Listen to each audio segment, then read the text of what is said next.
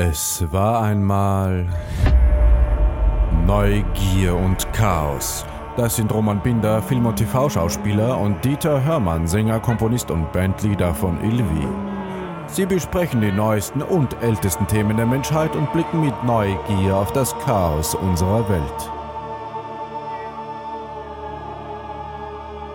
Äh, ist das nicht ein bisschen dystopisch?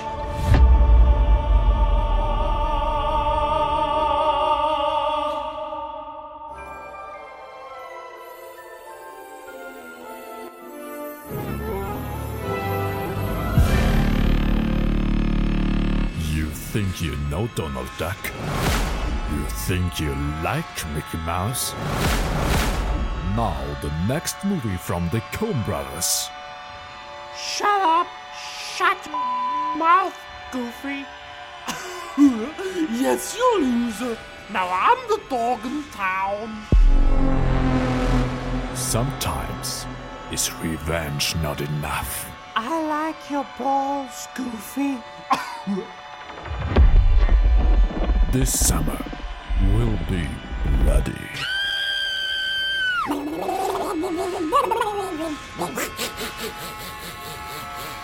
What do you mean with it has to end now, Uncle?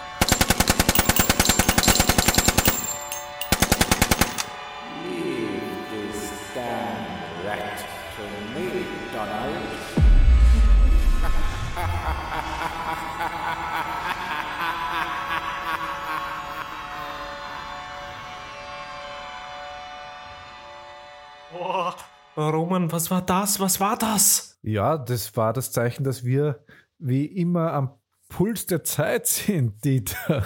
Sind wir das? Ja, weil. Warum? Wir haben ja diesen, diesen, diesen Ding schon vor ein paar Wochen aufgenommen. Ja, eben.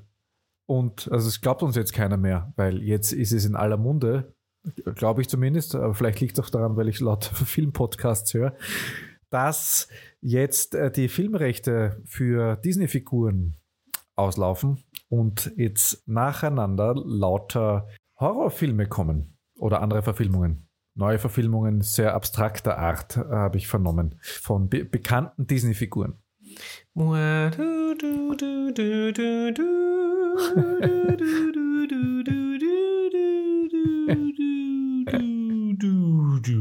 Also was ich gelesen habe, ist es ja so, dass die Erben von Walt Disney noch versuchen, das, zu abzuhalten, oder wie? Ja.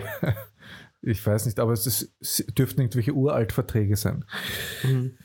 Aber Ja, anscheinend beginnt es irgendwie mit Mitte des Jahres bei der Mickey Maus heuer, oder? Weißt Ja, du da ja. Näheres? Ja, es kommt scheinbar dann schon raus ein, eine Art Killing Mouse äh, Film. Also irgendein cool. Horrorfilm, der, Fuck. der auf dem basiert und scheinbar auch auf den ersten Filmen oder dem ersten Film von Mickey Mouse basiert oder so irgendwie. Ich glaube, es geht um ein Schiff und alle kommen um und es gibt irgendwie diese Killer-Maus, die alle killt.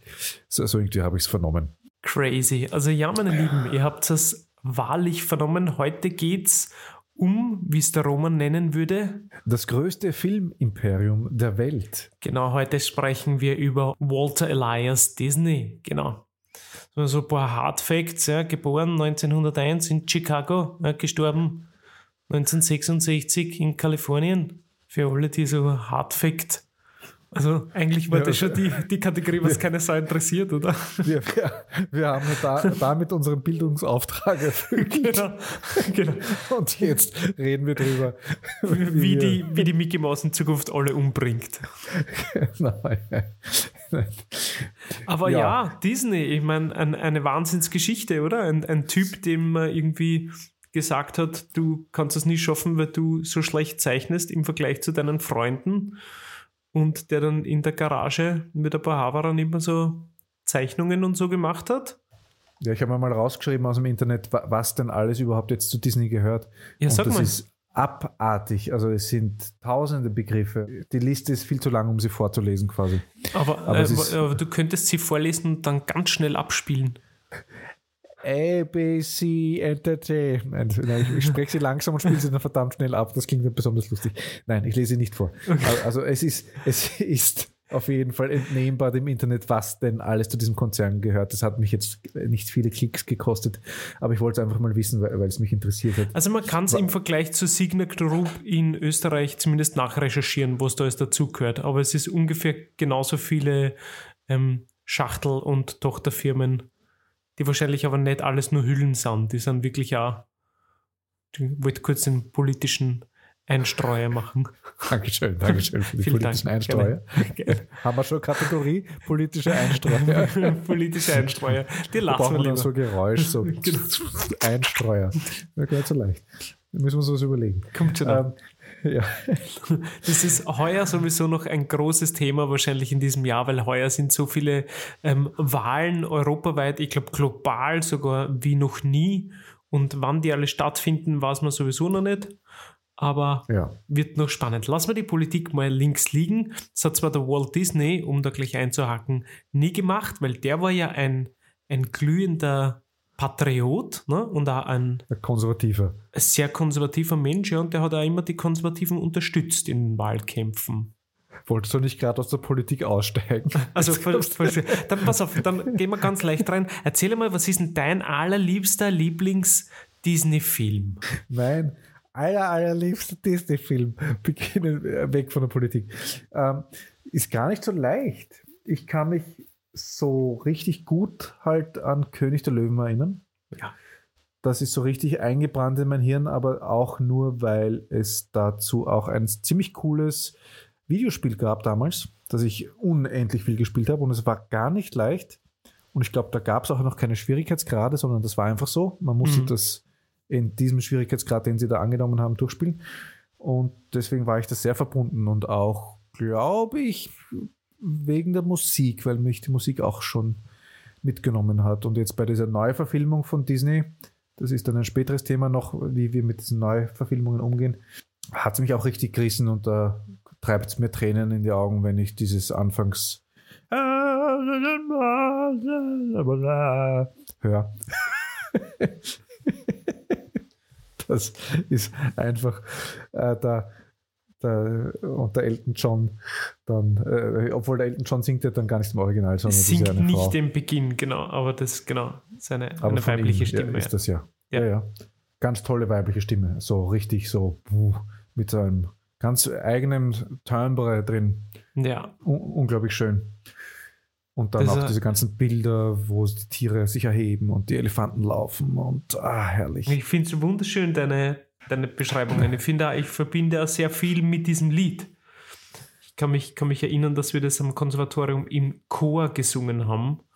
Und, und ich habe das sehr geliebt. Das ist eine geile Nummer. Du wurdest sofort zurückversetzt bei meinem Vortrag. Genau. Nein, das ist ganz wirklich, wirklich die Musik. Ich finde die Musik bei König der Löwen auch ganz, ganz stark. Und natürlich die Geschichte sowieso. Ja, und gleichwertig dazu muss ich sagen, Dschungelbuch ist auch etwas, was mich lang äh, verfolgt und begleitet hat. Das ist auch so ein Film und ich glaube auch musikalisch. weil I'm, I'm the king of the swingers, oh, the jungle VIP. Na, Ja. ah, herrlich, ich liebe es. Und das ist ja der Luis Prima, also der, der ganz toll. Und da habe ich die ganzen Alben von dem durchgehört und ah, fantastisch. Ich liebe diese Musik. Also richtig gut. Und der hat auch wirklich für das Dschungelbuch quasi diesen Song eingesungen und erstellt und, äh, und sie haben dann für ihn quasi die Animationen nachher gemacht. So, so habe ich es verstanden. Okay, sehr cool. Was nur im Dschungelbuch kommt vor, das, was, was mir immer wieder gut tut, als Message, das, was der Balu dann singt. Ne? Probier's mal mit Gemütlichkeit, mit Ruhe und Gemütlichkeit. Ich glaube, das war mir immer schon ein bisschen zu gemütlich. Ja, aber das ist definitiv was von der Message, ich immer wieder mal brauche. Also ich hatte eine Zeit, da habe ich immer zu den Bösen gehalten. Weiß nicht, ob du das auch hattest irgendwann in deiner Kindheit. Darth Vader war viel cooler als Luke Skywalker und Oh, cool. Okay. Äh, ja, ja, ja, ja. Ja, also toller Film. Auf jeden Fall, da, da schwank ich zwischen König der Löwen und äh, Dschungelbuch ein wenig, muss ich sagen, so in meiner, zum, in meiner Erinnerung. Und heutzutage hat sich das wahrscheinlich dann ein bisschen verschoben. Und jetzt kann man es auch nicht mehr wirklich auseinanderhalten, weil, weil dem Konzern Disney eben so viel gehört, dass man nicht mehr Ja. weiß, welcher Film denn eigentlich original Disney war und welcher nicht. Ja. Ja, beziehungsweise jetzt auch viele auf Disney Plus gestreamt werden, die sie nicht produziert haben. Ja. Ich fand, äh, aber zu König der Löwen habe ich auch ein bisschen was rausgesucht, weil ich ja auch meinen Bildungsauftrag erfüllen. Äh, Bitte, bilde Möchte- uns, bilde uns. Und da fand ich ein paar lustige Facts, ähm, die möchte ich euch darbieten. Dass es waren echte Löwen im, im Studio beim Zeichnen, damit Ja. die Zeichner auch richtig die Bewegungen nachahmen konnten. Aber was ich sehr lustig fand, das wäre mir nicht aufgefallen, dass die Löwenschreie, also dieses Gebrülle, nicht von Löwen ist, sondern von Menschen. Also ein Mensch hat das gemacht. Genau, richtig, ja. Ja, der Fran Welker. Ich hoffe, ich spreche ihn richtig aus. Der, der hat damals die Geräusche gemacht. Ich weiß nicht wie. Wahrscheinlich gibt es Videoaufnahmen. So wahrscheinlich, ne? Und dann hat man es irgendwie gesampelt und dann. War das ein Löwe? Ist ein Effekt. Löwe bei dir, Die- Dieter? Ja, ja. Unglaublich. Pass auf, hinter dir. Fantastisch. Danke sehr, danke. Ja, und äh, ich fand auch sehr lustig, dass äh, intern bei Disney sehr scharf kritisiert worden ist, der Film, weil sie gesagt haben, naja, das ist ja Bambi mit Löwen. Das wird keine Sau interessieren. Ja, und es ist anders gekommen. Es war dann der erfolgreichste Film oder einer der erfolgreichsten Filme von Disney überhaupt. Bis heute, glaube ich sogar. Ähm, ja, und auch noch spannend fand ich, dass ein eigenes Computerprogramm geschrieben wurde damals allein für diese eine Szene, wo die Gnus äh, durch den Canyon laufen. Oh, wie toll. Ich kann mich erinnern, im äh, Computerspiel war das auch eine sehr, sehr schwierige Passage. Absolut. Ich habe das, glaube ich, hunderttausend Mal dieses Level spielen müssen, bis man da endlich durch war. Ich kenne dieses Spiel auch noch sehr, sehr, sehr gut. Und das war echt heftig. Das war einfach schwer. Ja, und dein Lieblingsfilm?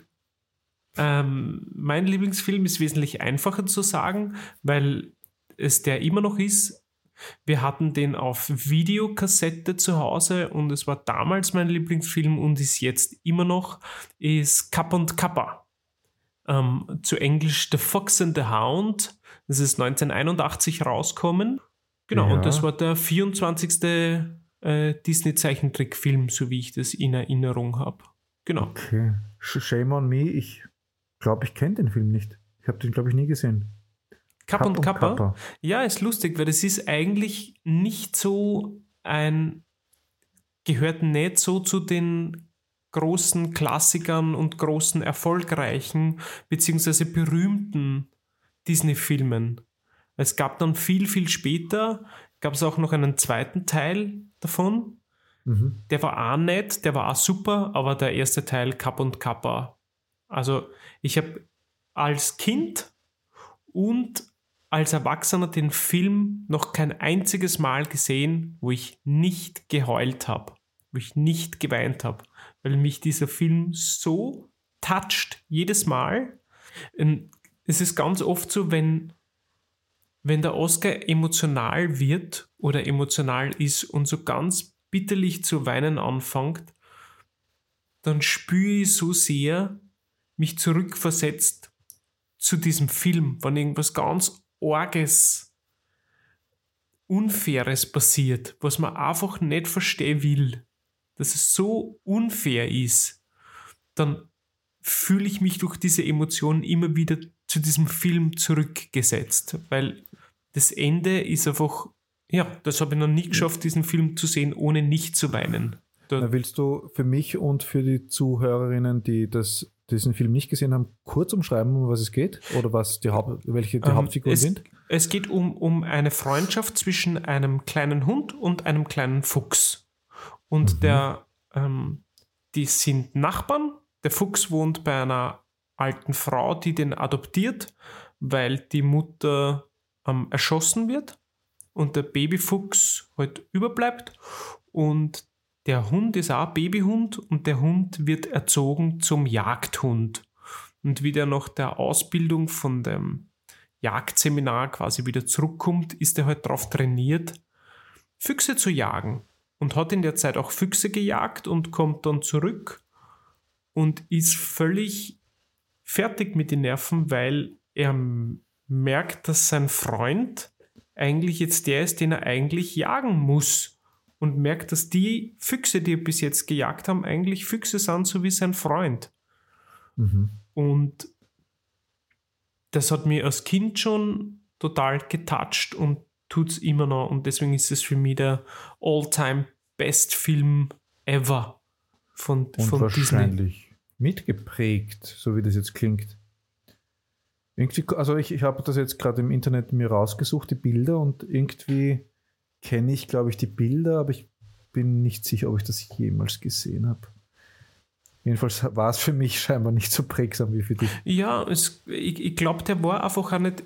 Wir hatten den eben auf Kassette, aber ich glaube, der war jetzt Ja. nicht so berühmt, dass der irgendwo gelaufen wäre im Fernsehen oder so. Ich meine, der widerspricht natürlich auch unserer ganzen österreichischen Mentalität. Ne? Es Ja. beginnt einfach auch gleich mal ganz arg, dass der Nachbarsjäger halt da die Fuchsmama erschießt und diese liebe, nette Nachbarin da dieses Fuchsbaby adaptiert und dann irgendwann rauslässt und der freundet sich dann halt mit dem Babyhund an und das ist so eine schöne Freundschaft und die werden halt dann später irgendwann wird der Hund gezwungen, ihn quasi zu jagen. Und das ist mega, mega touchy. Ich finde, da ist ein Riesenwurf gelungen. Ich finde das urspannend eigentlich, dass der Walt Disney, der ja scheinbar sehr konservativ war, solche Art Filme eigentlich immer wieder gemacht hat, solche Themen hineingebracht hat, weil das ja doch kontrovers ist. Ja, aber da ist es natürlich auch sehr stark um das Thema gegangen, das den Walt Disney sein ganzes Leben lang beschäftigt hat. Ne? Dass er halt aus Halbweise aufwachsen musste und deswegen sind ja auch mehr als die Hälfte der Disney-Figuren Halbwaisen. Stimmt, ja. Weil seine Mutter, denke ich, ja beim, beim Brand gestorben ist ne? und er sich das Leben lang Vorwürfe gemacht hat, dass er quasi das nicht verhindern hat können. Und deswegen sind ganz viele Figuren, so sagt man, halbweisen. Und es passt ja auch gut. In dem Fall sogar ganz weise, äh, ein weisen Fuchsbaby. Und es ist ja auch dramaturgisch immer ein guter Ausgangspunkt, unter Anführungszeichen Mhm. gut, dass da etwas Tragisches passiert.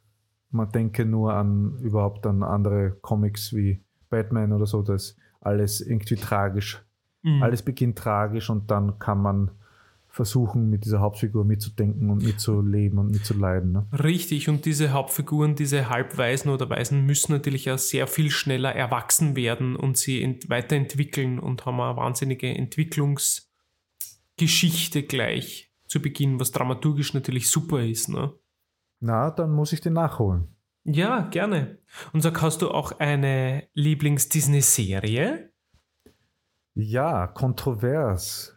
So wie deine Lieblingsserie, glaube ich, weil die sind nicht original Disney, sondern äh, wurden eingekauft von Disney. Nämlich es handelt sich tatsächlich um eine Marvel-Serie und um eine, ich habe wieder gecheatet, ich habe zwei genommen, ähm, Marvel-Serie und eine Star Wars-Serie. Nämlich Andor fand ich ganz fantastisch, weil das war so wie der eine Star Wars-Film Rogue One. Äh, eine ernste Adaption von dem Stoff Star Wars. Ist ausgekommen ohne die Macht und ohne Lichtschwerter und das war einfach beeindruckend, das zu sehen und ein, ein, ein erfrischendes Erlebnis. Und das von Marvel, das Projekt, das äh, war Wonder Vision. Das fand ich sehr cool, weil es. Hast du das gesehen? Ich habe ich hab, ähm, Teile davon gesehen. Ich habe es nicht die ganze Serie gesehen, aber das, was ich gesehen habe, fand ich sehr, sehr cool. Ja, am, am Schluss haben sie es wieder ein bisschen zu sehr marvelisiert. Da Mhm. war dann nur Bum, Bum, Zack. Richtig. Aber so von, vom Ideen, also das liegt mir, das liegt mir auch, wenn ich Regie führe, so liebe ich es quasi so mit, mit dem Filmmedium zu spielen und das haben sie gemacht. Sie haben für diejenigen, die es nicht gesehen haben, sie sind in den Zeiten gesprungen, auch von der Optik her. Also es hat angefangen 4 zu 3 und in Schwarz-Weiß. Und die nächste Folge war dann schon in Farbe, aber noch immer 4 zu 3 und irgendwann hat sich das so weiterentwickelt und es war einfach filmgeschichtlich sehr cool gemacht und Mhm. auch vom Spielstil her. Und das haben sie ganz fantastisch, finde ich, auch umgesetzt. Und es war sehr gut geschrieben und es war witzig und traurig. Und es war, ja, deswegen muss ich sagen, die die Serien waren die, die mir hängen geblieben sind. Und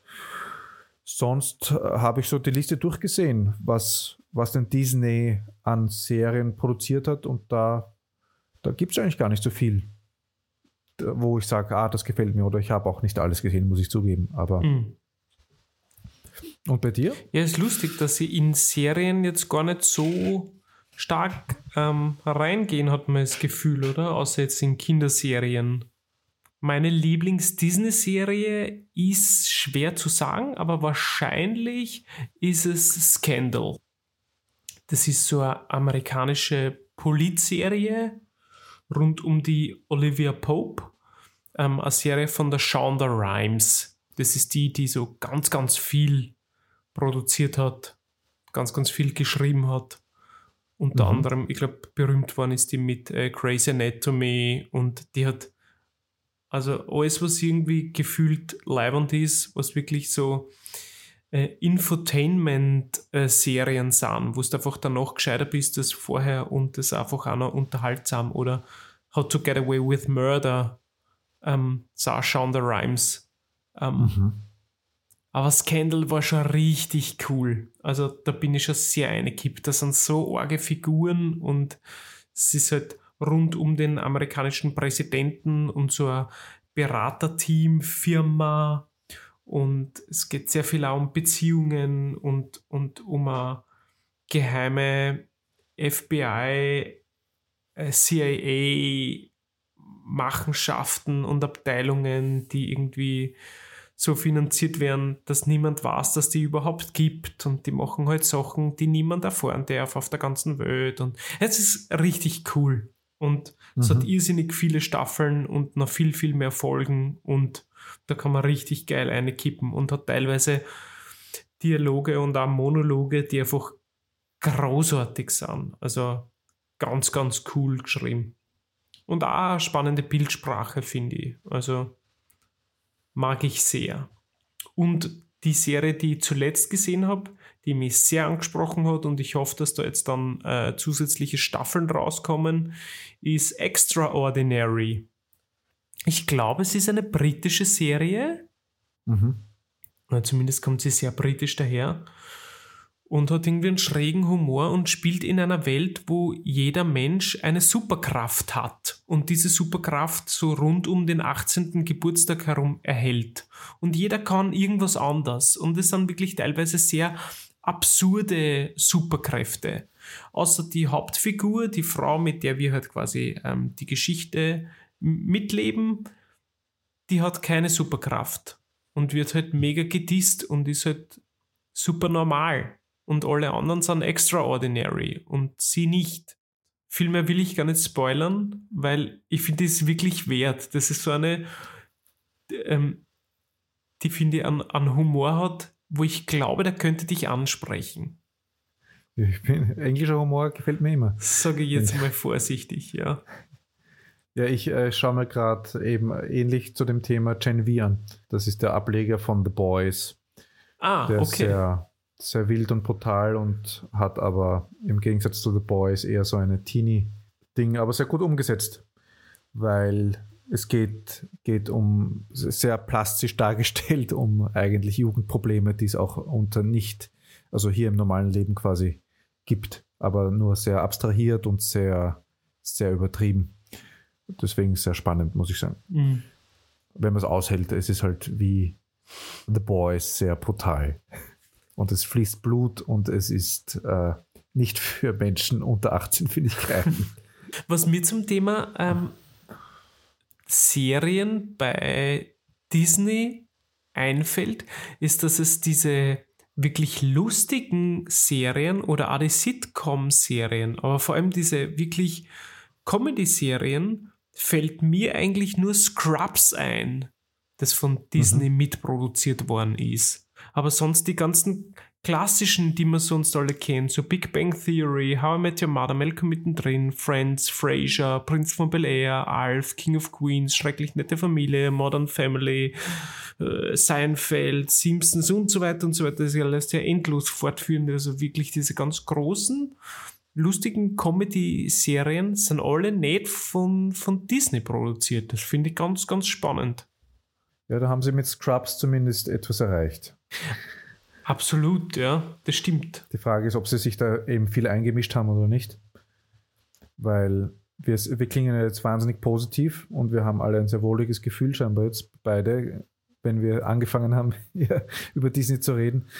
Aber mich würde auch interessieren, eben, ob, ob wir oder du quasi die Schattenseiten von Disney auch äh, kennst. Oder äh, ob du so siehst, dass es Schattenseiten gibt. Naja, ich glaube, dass der, der Walt Disney einfach ein Arschloch war, oder? Ja. Also wahrscheinlich nicht nur, aber einfach so ein wüster Konservativling, dass man das einfach, ich meine, sicher hat er tolle und, und progressive Filme auch gemacht, aber alleine für mich prädestiniert dafür, alleine, dass es gedauert hat bis zur, bis zur Eiskönigin, dass es einen Disney-Film, wann ist die Eiskönigin rausgekommen? 2013? Das weißt Ja. du mehr. Du hast ein Kind. Der hat die Eiskönigin schon gesehen. Ja, genau. Ja, Eiskönigin ist, glaube ich, 2013 veröffentlicht worden. Und das war der erste Disney-Film, der den Bechtel-Test bestanden hat. Also ich finde, das ist ja, auch wenn dieser Test sehr umstritten ist und man sehr kritisch über diesen Test äh, sich unterhalten kann. ja, Erkläre aber es ist bitte. Bechtel-Test ist so Ja. ein, ähm, ein Test, der eigentlich so ein bisschen mehr aus Spaß von einer amerikanischen Cartoon-Zeichnerin ähm, von der Alison Bechtel quasi ins Leben gerufen wurde, um herauszufinden, ob der Film irgendwelche feministischen Züge oder, oder Werte vertritt. Ja, also es, wie gesagt, das ist kein wissenschaftlicher Test, ja, aber er wird halt herangezogen, um zu schauen, ob halt so Stereotypisierungen von weiblichen Figuren in Spielfilm äh, wahrzunehmen sind. Ja. Und ich glaube, es gibt irgendwie drei Fragen. Das ist erstens, gibt es mindestens zwei Frauenrollen? Sprechen die miteinander und unterhalten sie sich über was anderes als über einen Mann? Das ist quasi der Bechteltest. Und wenn man diese Fragen ähm, mit, mit Ja beantworten kann, dann, dann ist der Bechteltest quasi bestanden. Aber ich glaube, in Amerika wird der immer noch unterrichtet und wird, ist es ganz, ganz wichtig prinzipiell und sicher mittlerweile auch schon erweitert in seinem Bestandteil. Gell? Aber Und kein Spaß mehr, glaube ich.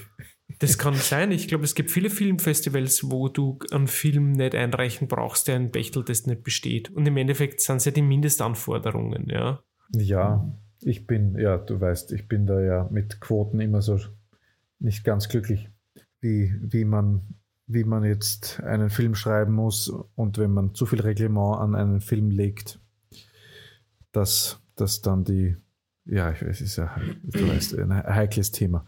Ja, es ist halt immer die Frage, lass uns es beim, über Quoten in, einem anderen, in einer anderen Folge diskutieren. In einer anderen Ich- Folge. Ja. Das ist das nämlich ist- schon ein spannendes Thema, finde ich. Es wird eh noch äh, heikler bei uns. Keine Angst in diesem Podcast. Weil- Sehr gut, dann sag du mal was. Was, was ist denn für, für dich so kritisch gesehen am, am Mr. Disney? Ich finde die, ich finde zu hinterfragen, dass sie quasi so Riesenmarken aufkaufen dürfen. Und das war ja auch Riesenthema in der Community. Und äh, allgemein dürfen sie denn jetzt Lucas Arts kaufen, einfach Disney, weil sie genug Kohle haben oder entsteht ein Monopol, was für die Filmlandschaft destruktiv ist. Sie haben ja teilweise Star Wars ziemlich äh, an die Wand gefahren, finde ich möchte man erzählen, wie man will. Teilweise machen sie etwas Gutes damit. Inwiefern Aber kannst du das konkretisieren? Warum sie Star Wars an die Wand gefahren haben? Aus deiner Sicht, ja. Naja, weil, weil sie haben das, die letzten drei Filme, 7, 8, 9, sind halt keine zusammenhängende Filmreihe mehr, sondern äh, wurde versucht, quasi möglich, möglichst vielen Geschmäckern scheinbar zu irgendwie anzusprechen. Ja. Und es war keine Vision mehr dahinter, fand ich. Mhm. Und so also ein, empfunden. Ja. ein Ziel und es wurde aber halt auch nicht, es wurde halt anders kommuniziert. Wir haben so viel vor und die nächsten drei Filme werden alles umstoßen und bla bla bla. Und dann waren es drei verschiedene Regisseure, ja, und haben alle drei ihren eigenen Senf dazu machen wollen. Schwierig, fand ich. Und dann gibt es eben so Perlen wie Andor oder wie Rogue One, die sehr wohl noch irgendwie den Star Wars Geist und trotzdem was Neues erzählen. Das finde ich dann schon besser. Aber, aber es ist natürlich eine Schande, weil ich habe mich natürlich auch wie ein Blöder gefreut darauf. Ah, endlich geht Star Wars weiter und es äh, wird hoffentlich besser werden als die ersten drei Filme. Ich weiß nicht, wie du zu denen stehst. Ja, ich war sogar, ich war sogar im Kino. Ja. Weiß nicht, was hältst du von den äh, 7, 8, 9? Ich kann das, muss es leider abkürzen, ich kann das genauso unterschreiben, wie du das erklärt hast. Genauso, einfach unbefriedigend, nicht befriedigend. Auf Ja. so vielen Ebenen. Ja, von, von allem ein bisschen und von bisschen an nix, um ein schönes Ilvi-Zitat dazu bringen. Kleine Werbung, Werbeeinschaltung für Ilvi, die Band von Dieter Hörmann. Genau. Ja, Schöne Zeile aus dem Lied Biedermeier. Aber ja, im, im Endeffekt, ja, war es auch ein bisschen Biedermeier. Ja, so einfach ein bisschen Bieder. Ein bisschen brav angepasst, so wie du sagst, einfach jedem gefallen zu wollen. Das kannst du in einem Film nicht. Und vor allem nicht, wenn du den siebten, achten und neunten Teil von einem Film machst. Da werden einfach ganz viele, müssen nur traurig rausgehen und sagen, so nicht. Und ja, wenn du das allen recht machst, wird es jeder Scheiße finden. Es ist einfach so. Aber abgesehen von diesen persönlichen Empfinden kann man jetzt, wie, wie siehst du das? Sind Monopole in dieser Art etwas Schlechtes? Also ich bin prinzipiell ein großer Fan von Diversität, wie du weißt, ja, und dass es halt schön ist, wenn Sachen zerspragelt sind und wenn nicht alles in einer Hand ist. Wer diesen Konzern im Moment eigentlich führt, dafür habe ich viel zu wenig Einblick. Das weiß ich nicht, ja. Ähm, ich sehe es nicht so gut. Ich sieht man ja als Vergleich in Deutschland zum Beispiel in der Agenturszene, ja, dass die halt einfach große Agenturen, mittlerweile gibt es ja nur mal eine einzige, die alle anderen kleinen Agenturen aufgekauft hat, also so Veranstaltungsagenturen, gell, und dann ja ein Monopol hat und dann machen kann, was sie will und dann auch mit den Preisen tun kann, was sie will und einfach auch Deutungshoheit hat und das finde ich vor allem in der Kunstszene, in der Filmszene nicht gut, weil vor allem so ein Betrieb, und da muss man Disney leider wirklich scharf kritisieren, die es immer noch nicht geschafft haben, wirklich vernünftig divers mit ihren Figuren umzugehen.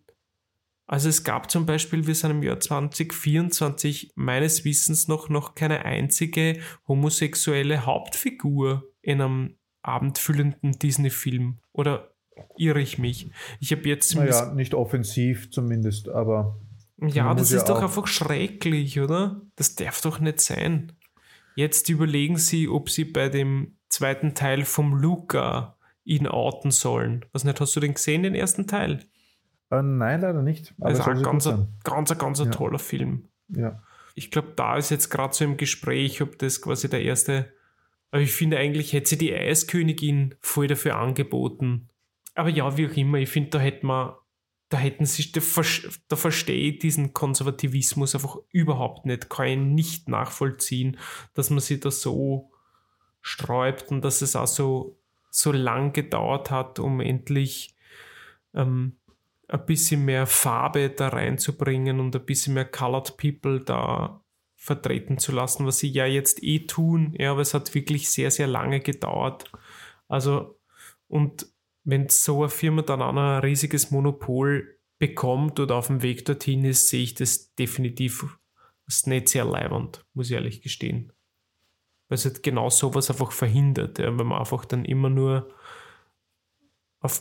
Profit, auf Profit, auf noch mehr Zahlen, noch mehr Zahlen geht, anstatt einfach Kunst zu machen, Geschichten zu erzählen, unterschiedliche Leute auch anzusprechen. Ja, ich meine, bei der Ariel-Verfilmung hat man doch gesehen und finde ja gespürt, was für ein Ruck das durch die, durch unterschiedliche Communities gegeben hat. Das ist einfach wunderschön, wenn man da Videos sieht, wo sich endlich kleine Mädchen gesehen fühlen auf einmal. Was gibt es denn Schöneres, als wenn das ein Film schaffen kann? Das, das finde ich, das ist.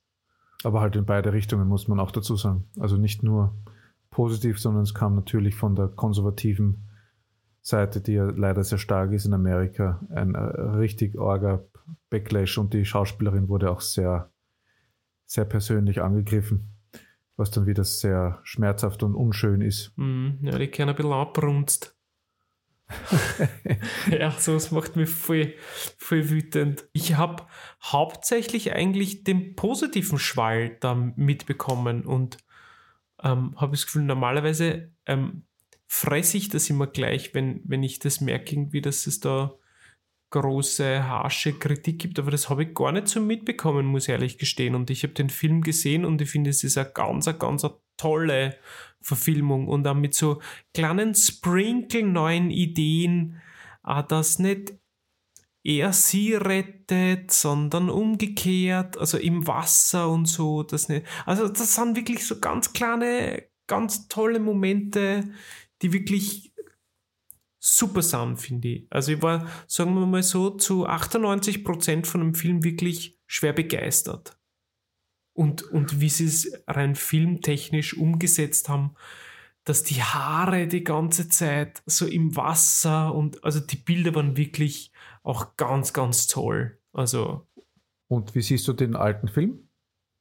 Ja, da kann man halt auch schon über die Geschichte natürlich diskutieren und, und streitbar finden, aber prinzipiell ist es auch ein cooler Film, der halt natürlich nicht richtig nach dem Märchen erzählt ist, gell, von, von Anderson, aber worauf zielt deine Frage hinaus? Naja, erstens, ob für dich persönlich beide Filme nebeneinander stehen dürfen, können, Bestand haben noch, darf der alte Film weiterhin ohne, ohne viele Untertitelungen äh, ausgestrahlt werden, dürfen den Kinder sehen, hat er eine Botschaft, die, die schlecht ist für Kinder. Ja, über das haben wir eh schon mal diskutiert. Ich glaube, es ist okay, wenn Kinder den sehen und Ding. Und ich glaube, es ist einfach wichtig, dass man mit den Kindern ganz offen drüber spricht. Danach wie wir heute Sachen sehen, warum Sachen früher so produziert worden sind, das ist schon in Ordnung. Die kennen mit vielen von diesen Sachen, selbst schon im Kindergartenalter, na, vieles können sie natürlich noch nicht reflektieren und ist na, sehr abstrakt, aber sie können mit sehr vielen Sachen wirklich sehr viel anfangen. Also da bin ich immer wieder erstaunt eigentlich, wie viel der Oscar mit seinen fünf Jahren eigentlich schon versteht, was, mhm abstrakte Sachen sind. Und klar ist es schwer und manchmal das Gefühl, er kann es in der Komplexität natürlich nicht verstehen, ja, vor allem was, was, was Rollenbilder und was einzelne Seitenhiebe und sowas ausmachen und bedeuten, wirken. Aber man kann man schon drüber reden mit einer. Und es ist, glaube ich, auch wichtig. Ich glaube, das, was, also jetzt komme ich in diesem Moment irgendwie drauf, ich glaube, das, was die Leute, die konservativ sind, irritiert, ist, dass, dass die, diese alten Filme, und ich glaube glaub zumindest ohne eine gewisse Intention, die in der zweiten Ebene drunter läuft, mitteilen wollten, sondern nur eine Geschichte erzählen und dass die Neuverfilmungen immer so ein bisschen ein, einen moralischen Zeigefinger äh, mitschwingen lassen wollen. Oder es kommt zumindest nur so vor, ich weiß nicht. Ja, und da waren sie natürlich bei Disney immer sehr gut aufgehoben. Ne? Das ist, ich meine, Walt Disney galt ja auch immer als extrem homophob. Gibt es ja auch diese ja. Geschichte, dass er den Tommy Kirk ähm, gekündigt hat, wie er herausgefunden hat, dass er homosexuell ist, war. Also klar. Und dann wird der Konzern versucht, irgendwie Mitte des 21. Jahrhunderts langsam im Ende des 20. Jahrhunderts anzukommen. Und das ist natürlich für manche ein Wahnsinn, das ist eh klar. dass es vor allem für konservative Leute halt immer schwer ist. Aber siehst du denn, ist es für dich ein Zeigefinger? Das würde mich interessieren. Zeigefinger inwiefern? Also, wenn du jetzt Ariel neu, neu siehst, empfindest du, dass eine Intention, du hast so und so äh, das zu denken mitschwingt oder sie- siehst du einfach nur eine also Geschichte? Gar nicht, nein. Ja. Ich, ich sehe weder am, am großen feministischen Touch drin, ich sehe weder am gesellschaftspolitischen Touch drin. Das kommt im Film gar nicht drüber, gar nicht. Ich Ja. einen Hunger, sollen wir was kochen? Oh, das ist das beste Rezept der Woche. Heute zum ersten Mal beim besten Rezept der Woche gibt es kein Rezept, das wir vorstellen, sondern einen lustigen Fun-Fact, dass es in fast jedem ranzigen Wirtshaus auf der Kinderkarte eine Mickey Maus zum Essen gibt. Und ich möchte dich fragen, lieber Roman, wie makaber findest du das, dass Kinder dann, also nicht nur Mickey Mouse, ja, sondern auch natürlich Pinocchio oder sonst irgendwas, wie arg ist es, dass man Kindern sagt, kannst du Mickey Mouse essen? Alter, die finden Mickey Mouse super und dann sollen sie das essen? Wenn sie dann eine zerquetschte Maus bekommen aus der Küche, fände ich das irgendwie kurzfristig zumindest humorvoll. Aber, Und- aber es ist nicht, es ist nicht der Pinocchio Teller und das ist nicht der Mickey Mouse Teller und das Ja. sind Pommes und irgendein durchbackenes irgendwas Genau, dort. Berner Würstel, genau. Äh, Berner Würstel. Ich hätte auch mal gern Ratatouille, bitte. War das mal die Mickey Maus? Ja, das ist die Mickey Maus. Ist Das beste Rezept der Woche. also selbst im Thema in unserer Rubrik Rezepte der Woche. Das Rezept der Woche. Heute waren es halt Pommes und Berner Würstel. ge- geraten wir in Untiefen. Das ist in Ordnung. Weißt du was, dann lockere ich das Ganze jetzt mal auf mit was Schönen, ganz Unverfänglichen, Unpolitischen und bringe noch eine Kategorie hinein. Nämlich, Was keine Sau interessiert. Genau, was keine Sau interessiert, ist nämlich folgendes, dass man ausgerechnet hat, dass es ungefähr 9,4 Millionen Luftballone bräuchte, um ein Haus anheben zu lassen, wie in dem Film oben. Ich weiß nicht, wie viele Leute die aufblasen müssten oder ob da Helium drin sein müsste, das weiß ich nicht genau.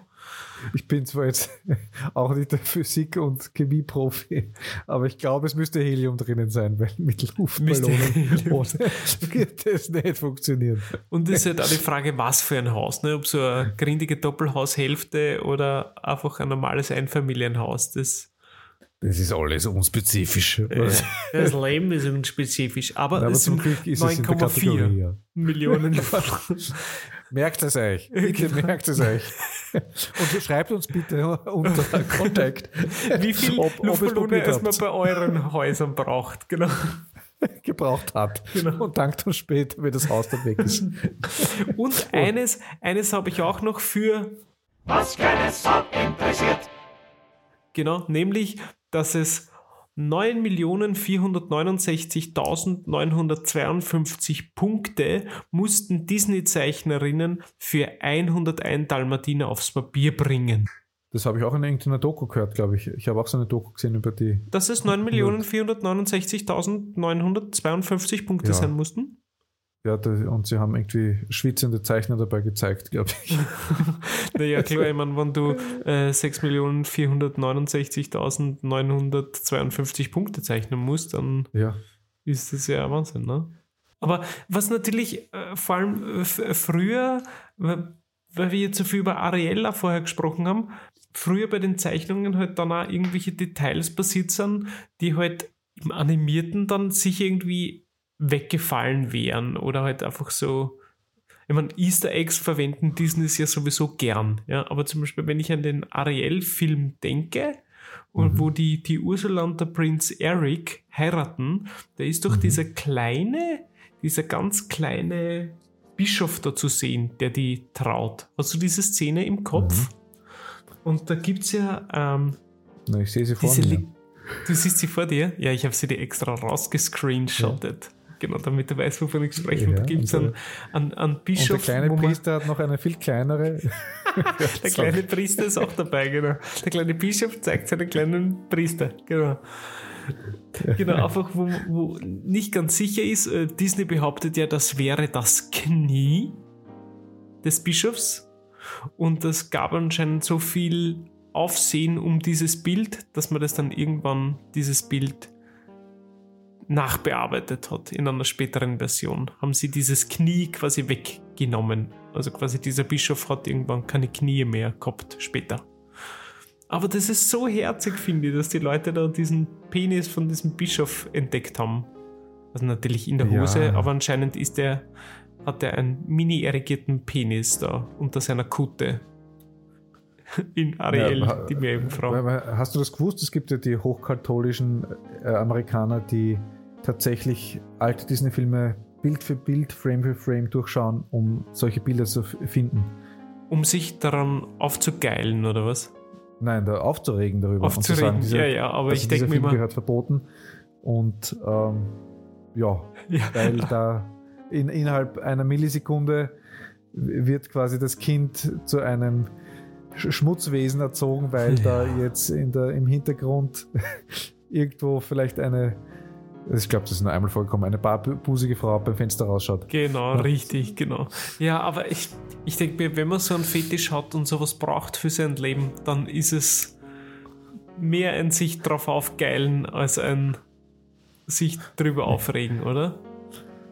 Aber wollen wir doch irgendwie positiv enden. Ja, aber, äh, ja, ja, unbedingt, weil das haben wir uns ja vorgenommen, oder ich zumindest fürs Jahr 2024, meine misanthropische Art abzulegen.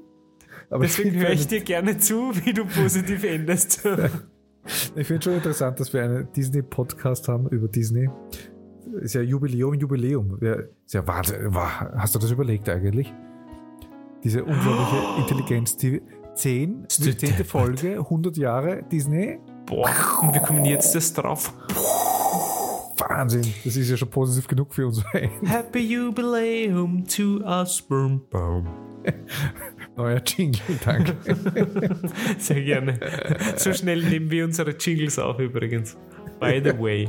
Müssen wir nur rausschneiden und dann können wir das dann bei den anderen einfügen. Ja, ja meine Lieben, aber ich, mich würde natürlich interessieren wiederum, wie ihr das seht. Wie, wie seht ihr diese Kontroverse oder ist es für euch keine Kontroverse? Wir würden uns sehr freuen, auch andere Meinungen zu hören. Und was sind denn eure Lieblingsserien und Filme von Disney? Genau, bitte, ihr könnt uns wieder schreiben unter kontakt neugier und chaos at gmail.com. Wir freuen uns sehr. Und äh, weil wir ja versprochen haben, dass wir bald äh, Gästinnen haben, Es ist bald soweit. Ja, äh, nur wir müssen auch Termine verhandeln. Das ist Genau. eher das Problem. Sonst wir hätten wir hätten schon äh, jetzt gehabt. Äh, ja, aber Aber Bald. macht ja nichts. Ja, wie die Katholiken singen würden, freut euch ihr Menschen. Ne? Freut euch sehr. Ja? So. Das ist auch ein schönes Schlusswort. Bitte Katholiken aufhören. Nein, ich weiß nicht. Na gut. Ja, danke fürs Zuhören. Es freut uns sehr und wir sind sehr glücklich, dass uns so viele schon zuhören und es werden jede Woche mehr. Ja, ich auch. Und mich freut es immer, mich mit dir auszutauschen, mit dir zu plaudern und mit dir zu lachen. Absolut. Und ich freue mich aufs nächste Mal mit Ja, auf die nächsten Themen. Die werden wieder spannend und richtig. Jetzt spoilern wir auch schon so arg, oder? Weil sie spannende Themen machen. Na, wir haben nächste Woche total fade die- Themen. Wir werden total unlustig sein. Nächste Woche wird richtig scheiße. gar Wir nicht, reinschauen nächste Woche. Es wird Könnt so überspringen. Nein. Aber äh, wirklich beste Wünsche an euch raus und äh, Voll. Habt ein schönes Wochenende, eine schöne Woche, eine schöne Zugreise, eine schöne Autoreise, wo auch immer ihr diesen Podcast hört. Ganz viel Liebe geht raus vom Roman und von mir. Und schaut euch viele Disney-Filme an. Genau. Und wenn euch Disney-Filme am Zager gehen, dann streamt irgendwas anderes. Bloß kein lineares Fernsehen mehr, gell? Auf keinen Fall Jahresfernsehen. Ja. Pussy. Bussi, Baba, Servus.